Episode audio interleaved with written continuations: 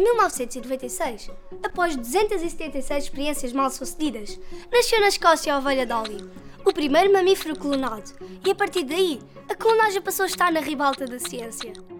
A clonagem é a produção de uma cópia exata de um organismo, ou, no caso da clonagem celular, a produção de células que contêm a mesma informação genética da célula-mãe. No caso da ovelha Dolly, foi retirado o núcleo de uma célula da glândula mamária de uma ovelha da raça Finn Dorset. Em seguida, esse núcleo foi colocado num óvulo não fertilizado, que foi depois estimulado através da aplicação de choques elétricos para se fundir com o núcleo e iniciar a divisão celular. Estas novas células foram depois implantadas no útero de uma outra ovelha. E meses mais tarde, nasceu a Dolly, que se provou ser uma cópia exata, ou seja, geneticamente idêntica à ovelha Finn Dorset.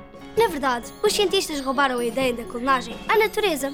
Este tipo de reprodução assexuada é muito comum no reino animal e vegetal, embora não entre mamíferos.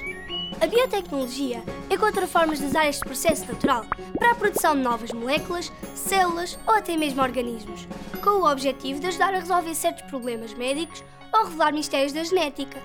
Ah, e já agora, sabiam que os gêmeos idênticos são clones naturais?